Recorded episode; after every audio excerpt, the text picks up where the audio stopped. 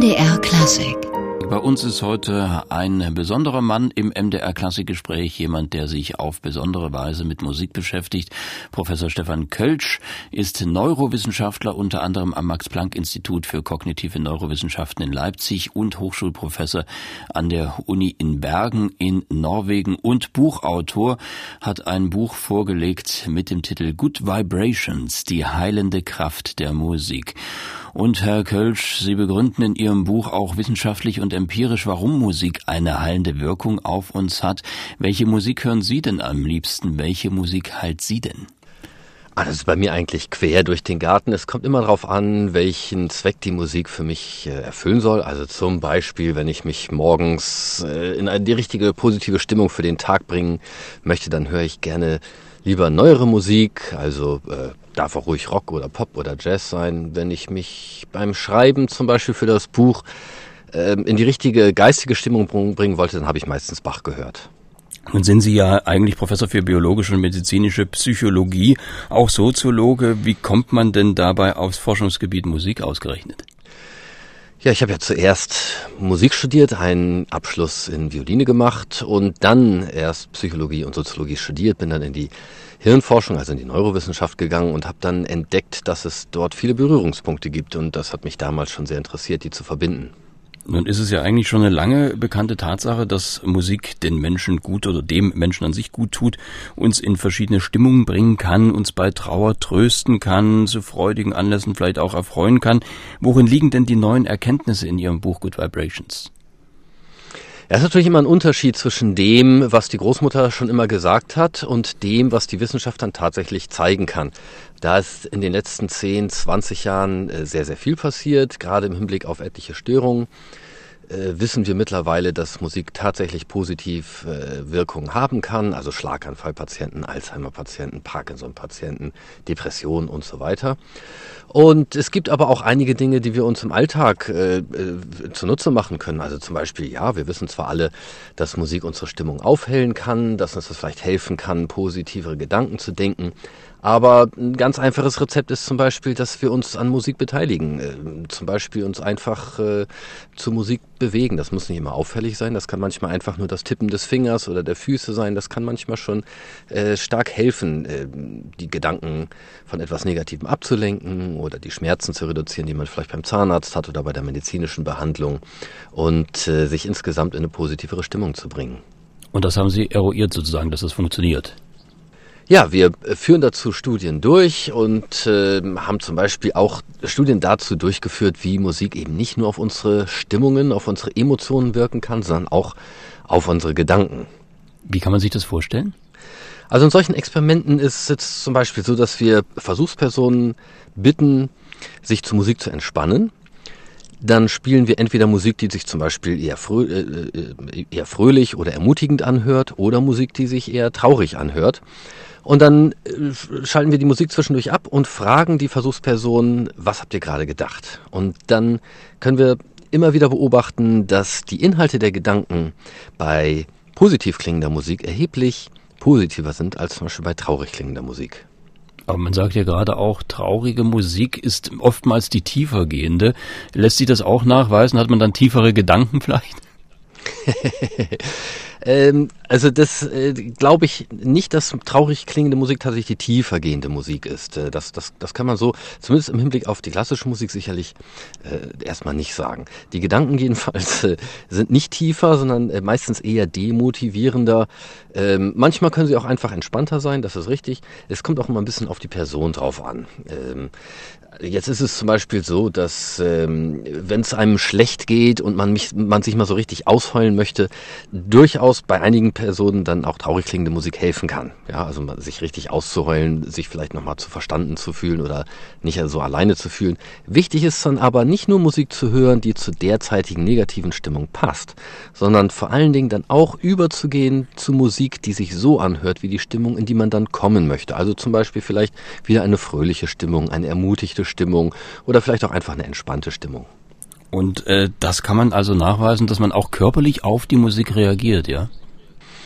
Ja, da kommt also dann die biologische Psychologie ins Spiel, die sich dafür interessiert, was dabei im Gehirn passiert, der ja Teil des Körpers ist, aber auch im Rest des Körpers. Und das Gehirn hat ja über das sogenannte vegetative Nervensystem Verbindungen zu allen Organen im Körper. Die sind sehr schnell, weil sie über Nerven gehen. Es gibt aber auch noch weitere Verbindungen über die sogenannten Hormone, die ausgeschüttet werden äh, im Gehirn, natürlich auch in anderen Organen des Körpers. Und dann ähm, darüber die Aktivität von Organen beeinflussen. Also zum Beispiel die, den Herzschlag, die Verdauung und die Tätigkeit anderer Organe. Das heißt also, diese heilende Wirkung, die Sie da beschreiben, die kann tatsächlich eintreten, weil der Körper, also wenn man körperlich auf die Musik reagiert. Ja, das hängt äh, miteinander zusammen. Ich schreibe in dem Buch ja auch ganz deutlich, dass die stärksten Heilkräfte unser Körper selber hat. Medikamente, Ärzte, Musik, können den Körper nicht heilen, aber sie können den Körper darin unterstützen, zu heilen. Und die, bei der Musik ist es so, dass die Musik zum Beispiel negative Stimmungen reduzieren kann und positive Stimmungen fördern kann. Und das steht den Heilkräften dann nicht mehr im Wege. Also es ist wichtig, dass wir unseren Heilkräften des eigenen Körpers nicht im Wege stehen und dafür ist Musik ganz besonders gut geeignet. Na, dann könnte ja diese hier vielleicht auch passen.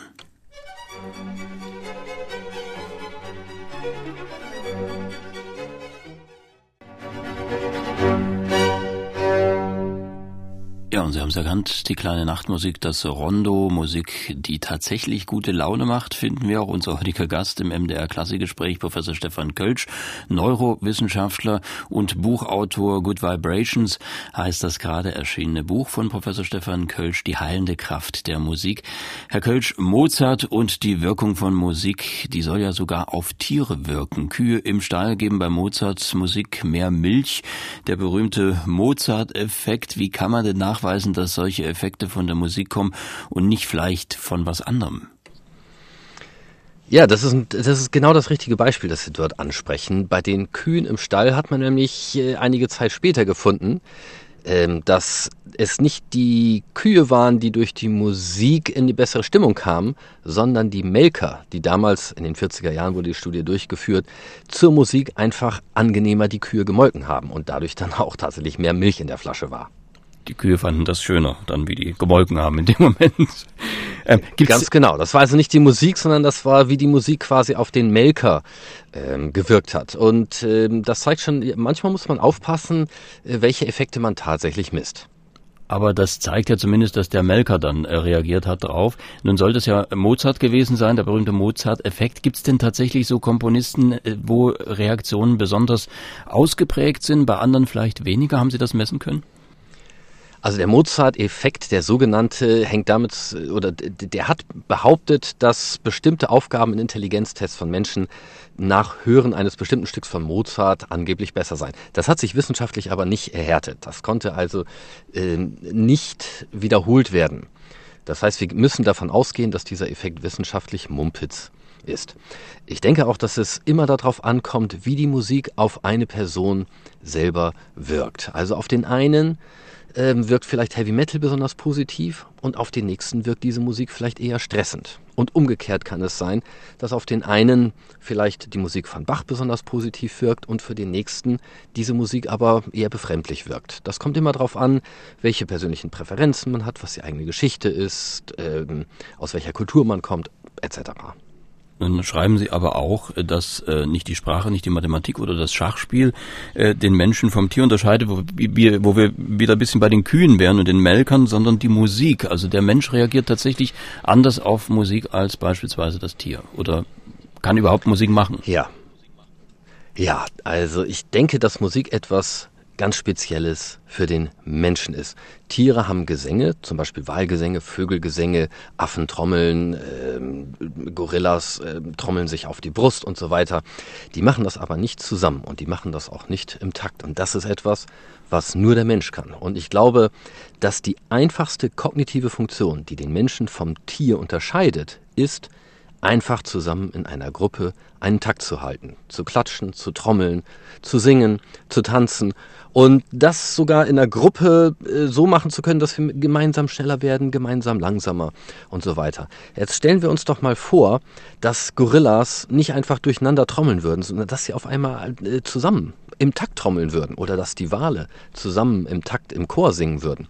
Ähm, das hätte gleich eine ganz andere Qualität und genau diese Qualität ist es, die die Musik beim Menschen eben ausmacht. Ich sage, dass Musik zusammen in einer Gruppe den Takt halten, der evolutionäre Schritt vom Menschen zum Tier war.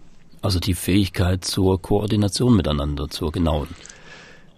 Ha, genau. Und an dieser Ko Fähigkeit zur Koordination in einer Gruppe, sogar in einer großen Gruppe, hängt dann auch Kooperation mit dran. Denn nur wenn wir miteinander kooperieren, können wir zusammen tanzen und zusammen Musik machen. Und Studien haben gezeigt, dass Menschen, die einmal miteinander kooperiert haben, beim nächsten Mal mit höherer Wahrscheinlichkeit wieder miteinander kooperieren und mit höherer Wahrscheinlichkeit sich freundschaftlich und sozial positiv aufeinander bezogen verhalten. Nun äh, sagen Sie auch in Ihrem Buch, dass Menschen, die sich mit Musik intensiver beschäftigen, auch eine Chance haben, vielleicht äh, länger zu leben, wenn jetzt nicht irgendwas dazwischen kommt. Man sieht das ja sehr gut ja. an der klassischen Musik, also nicht nur an den Leuten, die im Publikum sitzen, die berühmten weißen Haare, das sind ja alles Leute, die offenbar lange Zeit klassische Musik überlebt haben, sondern auch äh, die äh, Musiker selbst. Also wenn man an große Dirigenten denkt, die mit 90 noch auf dem Pult stehen, es hat tatsächlich irgendwo eine Wirkung auf Menschen, die äh, bis ins hohe Alter zumindest fit hält. Also das stimmt tatsächlich. Musik hält das Gehirn jung. Das liegt daran, dass bei Musik besonders viel Dopamin ausgeschüttet wird. Das ist ein Botenstoff im Gehirn, mit dem sich das Gehirn jung hält. Eine meiner Lieblingsstudien des letzten Jahres hat das Gehirnalter von Musikern und Nichtmusikern miteinander verglichen. Das Gehirnalter kann man anhand von Aufnahmen des Gehirns, sogenannten magnetresonanztomografischen Aufnahmen, MRT, einige kennen das aus dem Krankenhaus, messen. Und in dieser Studie wurde gefunden, dass das Gehirnalter von äh, Musikern um etliche Jahre jünger war als deren tatsächliches Alter. Nun geben Sie auch in diesem Buch ja äh, Ratschläge zum Beispiel bei Menschen, die an Demenz erkrankt sind oder Menschen, die einen Schlaganfall überlebt haben, die aber geschädigt sind durch diesen Schlaganfall. Man weiß ja, dass äh, gerade bei Dementkranken, äh, dass da Singen eine große Wirkung hat. Kann man das auch medizinisch oder sagen wir mal in Studien nachweisen? Ja, das ist mittlerweile sehr gut belegt worden, dass sich zum Beispiel Alzheimer-Patienten selbst im fortgeschrittenen Stadium, also in einem Stadium, in dem sie zum Beispiel ihre eigene Tochter schon nicht mehr erkennen können, sich trotzdem noch an Musik erinnern können. Und nicht nur an die Musik, sondern auch an den Text mit der Musik. Und teilweise, da kommt es dann auf das Stadium drauf an, sich eben auch mit Musik wieder an Ereignisse ihres Lebens erinnern können. In den früheren Stadien der Erkrankung ist es sogar so, dass wenn Patienten zu Musikerlebnisse berichten, auf einmal diese Patienten, obwohl sie ansonsten schon schwere Gedächtnisstörungen haben, Erlebnisse genauso gut berichten wie Kontrollpersonen ohne Erkrankung. Und an dieser Stelle hören wir mal Musik, die das Potenzial hat, so ein Gedächtnisanker zu sein. Die Romanze F-Dur von Ludwig van Beethoven mit Gil Shaham.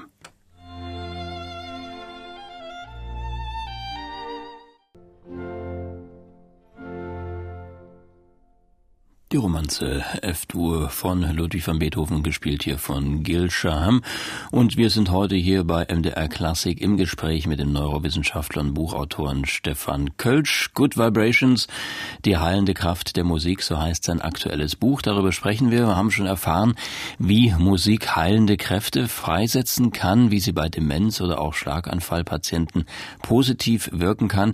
Nun ist Ihr Buch, Herr Kölsch, auch ein Ratgeber, wie man Musik dann auch konkret einsetzt einsetzen kann. Interessant ja gerade zum Beispiel auch für Pflegepersonal, das gern mit Musik arbeiten würde. Was sollten die denn tun? Ja, es gibt so viele, so einfache Tipps, die mit, Musik, die so wirkungsvoll sind. Also beim Pflegepersonal, bei Patienten mit Alzheimer, wenn sie wirklich schon in einem fortgeschrittenen Stadium sind, können sich äh, die Musik dadurch zunutze machen, dass sie einfach öfter Musik anstellen. Man muss genau schauen, wie reagiert der Patient auf die Musik, denn der Patient muss die Musik auch mögen. Sie darf nicht zu laut sein, nicht zu leise sein. Und wenn der äh, Pfleger oder die Pflegerin dann jedes Mal diese Musik wieder anmacht, jedes Mal die gleiche Musik, wenn er oder sie zur Tür reinkommt, dann wird der Stress für den Alzheimer-Patienten viel geringer, weil er durch die Musik es erleichtert bekommt, diese Person dann wiederzuerkennen. Also er verbindet die quasi dann mit der Musik, also mit dem mit den Klängen. Weil die Erinnerung, genau. die Erinnerung besser funktioniert, glaube ich, ja? Ganz genau. Und äh, Sie haben auch geschrieben, das fand ich auch sehr interessant, dass man sogar bei eigenen sozusagen Wünschen und äh, ja Bedürfnissen Musik einsetzen kann. Zum Beispiel, wenn man Diät halten will, ähm, man kann äh, statt Schokolade oder so Musik zu sich nehmen. Äh, funktioniert sowas? Ja, das funktioniert tatsächlich. Also äh, drauf gekommen bin ich erstmal darüber, dass Musik bei einigen Suchtpatienten einen Rückfall auslösen kann, wenn die Musik mit dem früheren Drogenkonsum in Zusammenhang steht. Dadurch bin ich dann äh, in Kontakt mit Musiktherapeuten gekommen und auch mit Drogenopfern oder mit Drogenkonsumenten, die eine Musiktherapie selber gemacht haben. Und dabei habe ich dann ähm, mehr und mehr erkannt, dass Musik tatsächlich auch wird auch teilweise in der Musiktherapie benutzt, Suchtpatienten helfen kann. Und zwar zum Beispiel die Gedanken vom Suchtobjekt abzulenken. Und das können wir uns natürlich auch alle zunutze machen, wenn wir zum Beispiel einen Schokoladenjeeper oder so ein, ein sogenanntes Zuckercraving haben auf jeden Fall nicht an den Zucker denken, sondern et etwas anderes. Nicht an die Süßigkeiten oder die Schokolade, nicht an das Bier, nicht an die Spritze oder was auch immer. Ja, das, es können auch schmerzstillende Medikamente sein, die ja auch oft suchtabhängig machen. Nicht an die Wirkung und nicht an die Stoffe selber denken, sondern an etwas anderes. Und Musik ist ganz wunderbar geeignet, unsere Gedanken abzulenken. Musik anstellen, auch hier wieder daran, dazu beteiligen, den Takt mitklopfen, die Melodie innerlich mitsingen am besten. Das lenkt die Gedanken ab, bloß nicht an das Suchtobjekt selber denken, ist einer der Tipps, die ich gebe. Natürlich gibt es noch mehr, die dann, ähm, die man dann befolgen kann, die einem das dann noch einfacher machen können. Aber wenn Sie sagen mitklopfen, die Melodie mitsingen, das schließt ja bestimmte Formen von Musik vielleicht aus. Also wenn ich an bestimmte Formen zeitgenössischer Musik denke, die mit Clustern und mit Polyrhythmie arbeiten, dann funktioniert das so nicht. Ja, also dafür funktionieren bei denen dann vielleicht andere Dinge wieder. Ähm, um sich an der Musik direkt mit zu beteiligen, wenn man jetzt nicht selber vielleicht die zeitgenössische Musik mit dem eigenen Instrument in, einer, in einem Orchester mitspielt, dann eignen sich vielleicht tatsächlich andere Musiken besser, die eben einen klaren Takt haben, den man dann auch mitvollziehen kann. Und äh, wenn man so durchgeht durch ihr Buch, dann reicht es wirklich von Ärger und Stressbewältigung, von Liebeskummer, Trennungsschmerz. Es scheint eigentlich keine äh, unlösbaren Probleme zu geben, zumindest keine, die man mit Musik nicht lösen oder abmildern könnte. Äh, Gibt es tatsächlich für alles irgendwie die musikalische Lösung? Nein, also zum Beispiel, sagen wir, äh, bei einer Blinddarmentzündung, da muss man ins Krankenhaus und äh, operiert werden. Da, da, hilft die Musik erstmal gar nicht weiter. Auch beim Schlaganfall muss man sofort ins Krankenhaus, das ist das Allerwichtigste. Aber eben dann, selbst in der Akutphase nach dem Schlaganfall, gerne gleich Musik hören. Und äh, nun haben wir über die positiven Wirkungen von Musik gesprochen. Äh, Gibt es denn auch negative Wirkungen oder ist es tatsächlich durchweg positiv? Nee, es gibt auch negative Nebenwirkungen von Musik. Ich hatte ja zum Beispiel schon die Suchtpatienten erwähnt. Ein weiteres Beispiel ist die traurig klingende Musik bei, bei Patienten mit Depression oder auch bei Menschen mit Neigung zur Depression, die meinen, die, dass ihnen die traurig klingende Musik gut tun würde, weil sie zu ihrer Stimmung passt, weil sie sich verstanden fühlen, weil sie sich nicht mehr alleine fühlen, aber sie tatsächlich diese Musik eher noch weiter runterreißt. Deswegen gilt auch natürlich für diese Patienten am besten in der Phase des Lebens, in der, in der es einem gut geht, eine Playliste zusammenstellen, die einen abholt in der negativen Stimmung und dann Stück für Stück übergeht in positiv klingende Musik. Ähm, ja, dann gibt es andere Nebenwirkungen, wie zum Beispiel äh, einige, einige Epilepsiepatienten müssen aufpassen, weil Musik, bestimmte Musiken dann äh, eine Epilepsie auslösen können. Ähm, ja, das sind so Sonderfälle, aber äh, insgesamt, wenn man weiß, um welche Musiken es sich handelt, äh, welche Musik vielleicht bei einem auch negative Wirkungen hervorrufen kann, gibt es ansonsten natürlich überwiegend positive ähm, Wirkungen der Musik. Und wie gesagt, Musikdiät statt Schokolade gibt ja auch kalorienreiche Musik, wie diese hier vielleicht.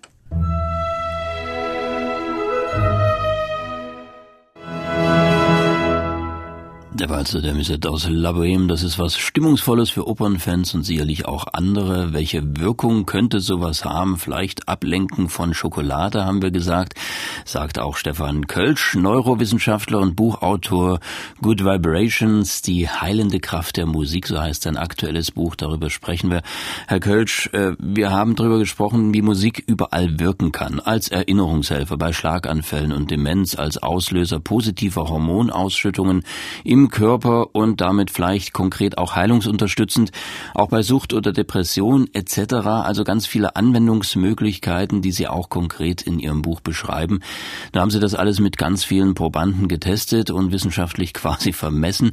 Gibt es denn auch Leute, bei denen Musik so gar keine Wirkung hat? Also die berühmten unmusikalischen, die Georg Kreisler mal im Musikkritiker besungen hat? Also es gibt tatsächlich Menschen, die mit Musik wenig anfangen können. Die sagen also, ja, also ähm, mir, mir macht Sport Spaß und ich mag äh, Essen gerne und äh, auch andere Dinge im Leben machen mir viel Spaß, aber Musik, das gibt mir jetzt irgendwie nicht sehr viel. Die gibt es tatsächlich. Im Prinzip sage ich aber, dass es keine unmusikalischen Menschen gibt. Und selbst diese Menschen, die ich gerade erwähnte, sind nur selten tatsächlich unmusikalisch. Äh, das liegt daran, dass Musik einfach Teil der Natur des Menschen ist. Äh, das wissen wir deswegen, weil jede uns bekannte Kultur nicht nur Sprache hat, sondern auch Musik. Also deswegen sage ich, Musik ist Teil der Natur des Menschen. Wir sind alle musikalisch. Ich weiß, dass es viele Leute gibt, die sich für unmusikalisch halten, dass das aber nur daran liegt, dass sie meistens nicht wissen, welche erstaunlichen musikalischen Fähigkeiten sie tatsächlich haben. Und deswegen kann auch jeder von den positiven Wirkungen von Musik profitieren. Nun sind Sie ja jemand, der sich von Berufswegen auch damit beschäftigt und diese ganzen Sachen erforscht. Kann man da Musik überhaupt noch wahrnehmen, ohne äh, sozusagen den Beruf und ohne das Wissenschaftliche im Hintergrund zu haben? Ja, auf jeden Fall. Also äh, schon allein, schon allein deswegen, weil Musik ja derart vielfältig ist. Die Stücke, die wir in unseren Studien verwenden, höre ich privat dann meistens tatsächlich nur noch relativ selten. Aber ich kann äh, selber ins Konzert gehen und mich auf die Musik konzentrieren, ohne an meine Studien zu denken. Und noch besser geht's natürlich, wenn ich selber Musik spiele, insbesondere wenn ich mit anderen zusammenspiele. Dann sind meine Gedanken nicht bei der Forschung, sondern nur ganz bei der Musik. Also die Ratschläge, die Sie geben, die funktionieren bei Ihnen selber auch. Ich habe die Ratschläge alle äh, selber ausprobiert und nur Ratschläge aufgenommen in das Buch, von denen ich weiß, dass sie funktionieren, zumindest bei mir funktionieren. Ich selber bin oft ein sehr, sehr hartnäckiger Fall. Das heißt, wenn sie, so habe ich mir jedenfalls gedacht, bei mir funktionieren, dann funktionieren die bei anderen auch. Also ein Buch, das man vielleicht neben die Hausapotheke stellen sollte, das Buch Auf von Professor Stefan Kölsch, Neurowissenschaftler, Max-Planck-Institut für kognitive Neurowissenschaft in Leipzig und Hochschulprofessor an der Uni Bergen. Ganz herzlichen Dank. Es war mir ein großes Vergnügen. Mir ebenso. Und wer sich da mal beleben, äh, belesen möchte, hier nochmal der Hinweis, Good Vibrations, die heilende Kraft der Musik von Professor Stefan Kölsch ist erschienen beim Ulstein Verlag. Der Preis ist auch allgemein verträglich 22 Euro. Und wie gesagt, der beste Platz ist vielleicht wirklich in der Nähe der Hausapotheke. Im Zweifel schaut man immer erst mal ins Buch, bevor man zur Tablette greift, ob sich da nicht was Musikalisches findet, fürs kleine Wehwehchen zumindest. MDR Classic